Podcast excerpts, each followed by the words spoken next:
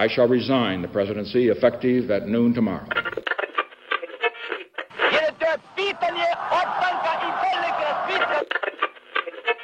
Sejam todas, todos e todos muito bem-vindos a mais episódio de de História. E no episódio de hoje eu vou continuar um pouquinho na questão do catolicismo. Na semana passada eu falei sobre o cisma que entre a igreja de Roma e de Avignon, que dá origem a um momento que nós tivemos três papas. Recomendo escutar o episódio, se você não escutou ainda, que é o famoso cisma, cisma do Ocidente. E no episódio de hoje eu vou falar do cisma do Oriente ou do Grande Cisma, o surgimento da Igreja Ortodoxa por meio da divisão da Igreja Católica.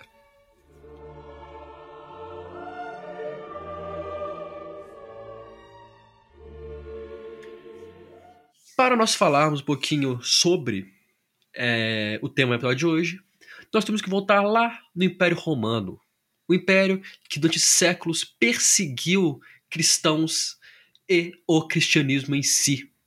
Uma perseguição que duraria até o governo de Constantino, que apesar de não ter determinado o cristianismo como religião oficial, que ocorre alguns anos depois, Constantino tendo sua irmã e mãe cristãs, interrompe a perseguição sistemática a cristãos. Era dito que ele, mesmo não convertido, carregava consigo um oratório, mostrando uma pequena diferença na visão sobre o cristianismo. Mas por que isso é importante? Em seu período como imperador, em 330, para ser mais preciso, Constantino alterou a capital do Império Romano para a cidade de Bizância, na atual Turquia, a cidade teve, inclusive, o seu nome mudado para Constantinopla, em homenagem ao imperador, mas, nos dias de hoje, nós conhecemos ela como Istambul, uma das cidades mais importantes da Turquia, que faz a união, entre aspas, entre a Turquia asiática e a Turquia europeia. Cidade, inclusive, muito importante para o comércio na época. A proximidade do catolicismo com o Oriente permitiu uma série de mudanças na visão de mundo. A diferença geográfica e cultural levaram ao catolicismo tomar direções diferentes dependendo da região, permitindo que nesse momento que um Império Romano cai, Império Romano do Ocidente, pelo menos, cai, e o desenvolvimento do Império Bizantino formassem catolicismos diferentes. Um catolicismo mais oriental um catolicismo mais ocidental, um catolicismo latino. Por que, que isso é interessante? Ao longo da Idade Média, portanto, o catolicismo ortodoxo adotou uma visões que viam com bons olhos o livre-arbítrio, defendiam a ideia que Deus é imutável e único, e uma questão muito interessante o celibato não era mais obrigatório. Se você fosse apenas, entre aspas, um sacerdote oriental, você não precisava fazer celibato, desde que você já fosse casado. Algo que bate de frente com as visões do catolicismo romano e que um lado costumava cutucar o outro, atacar o outro. E surge uma, uma figura interessante nesse meio tempo, nesse século de Idade Média, a figura do patriarca. Um líder local escolhido pelo imperador romano do Oriente ou imperador bizantino para comandar religiosamente uma região. Constantinopla, por exemplo, a região de Constantinopla tinha um patriarca, Alexandria também. É como se fosse um bispo, porém mais oriental. Então fica claro como a religião estava mudando. E para exemplificar mais ainda isso, eu vou falar com vocês cinco diferenças interessantes. A primeira dela, delas é a questão dos autores. Os ocidentais gostavam muito de Gregório, Agostinho, entre outros. Já os, os orientais focavam mais em, em Orígenes e Máximo, por exemplo, entre outros. Isso pode estar pensando, ah, mas são só autores. Não, não são apenas autores eram autores pensadores que influenciavam a visão de mundo e visão sobre a religião das pessoas. Então, por consequência, essas pessoas veriam o mundo e o catolicismo de formas diferentes. As visões 2 e 3 dizem respeito do Papa. Para os ortodoxos, o Papa era um patriarca, e por isso ele deveria ter seu poder restrito a uma localidade. Mas, no que nós chamamos de César-o-papismo, o Papa era o imperador. Ele conseguia ter um poder imenso por toda a Europa cristã. Afinal de contas, era o Papa que coroava reis. Foi o Papa que coroou Carlos Magno, provavelmente o maior imperador da Idade Média.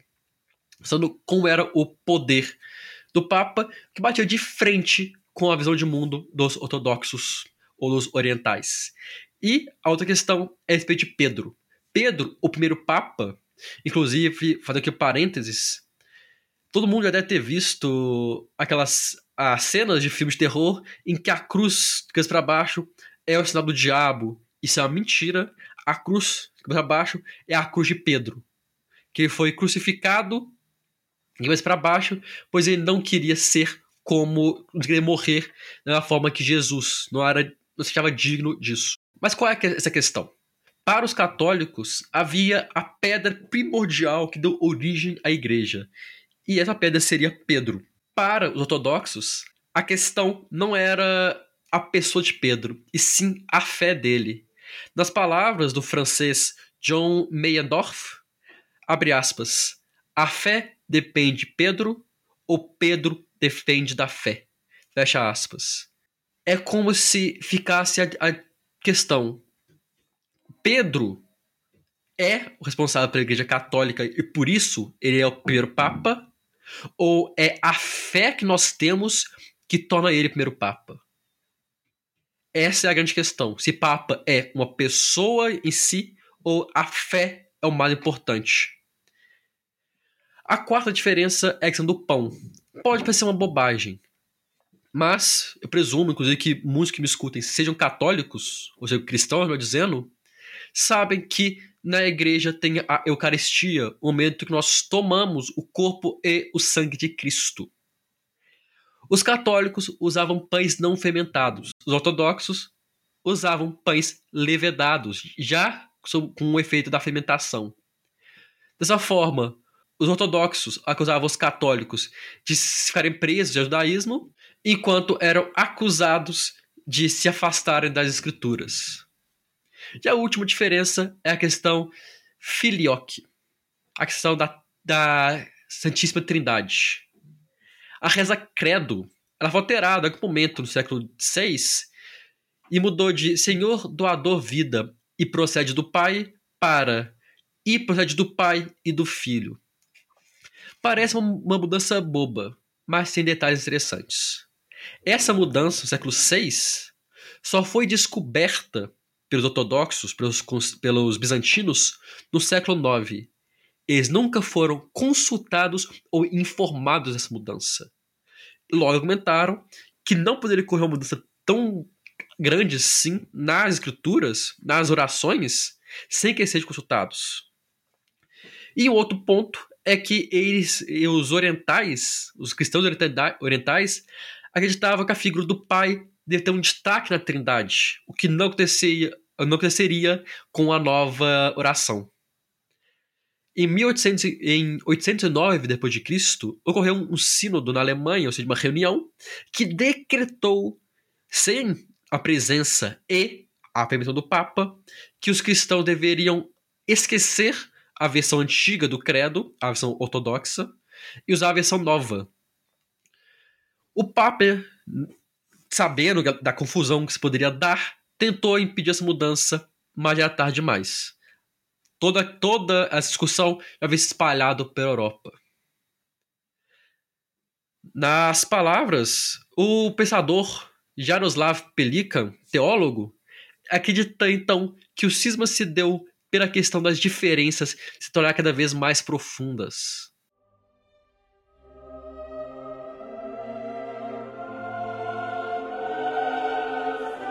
Essas cinco diferenças servem para ilustrar ah, como o católico oriental e o católico ocidental estavam bem diferentes.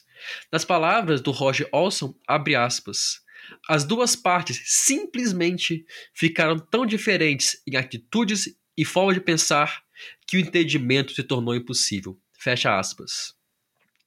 Os séculos de convivência com povos diferentes, com autores e pensamentos diferentes, tornaram impossível uma coexistência das duas visões de mundo dentro do mesmo cristianismo.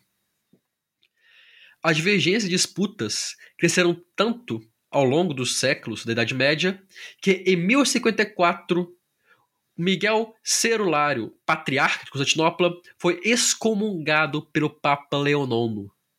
E em resposta, excomungou o Papa.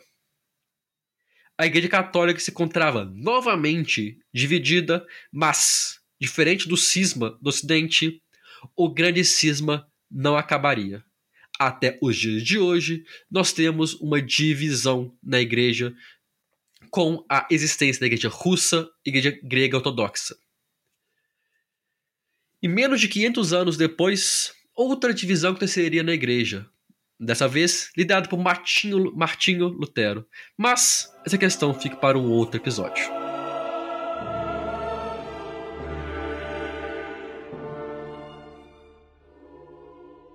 Eu agradeço a todo mundo que escutou para estar aqui. Espero que o tenha sido interessante e que tenha servido não apenas para ensinar, mas também para nós refletirmos sobre como política e religião se misturam e como as diferenças estão aí para nós vivermos com elas. Eu agradeço também, em especial, ao Felipe, vulgo Dom Ratão, pelo apoio que tem nos dado financiando o podcast. Se você quer fazer o mesmo e tem condições de fazer isso, você pode ajudar pelo Catarse ou pelo Pix. Todos os dados estão no nosso Instagram, arroba História. Aproveite e nos siga no Instagram, Facebook e Twitter com o mesmo nome, Mundo de História. Sempre postamos lá coisas sobre episódios.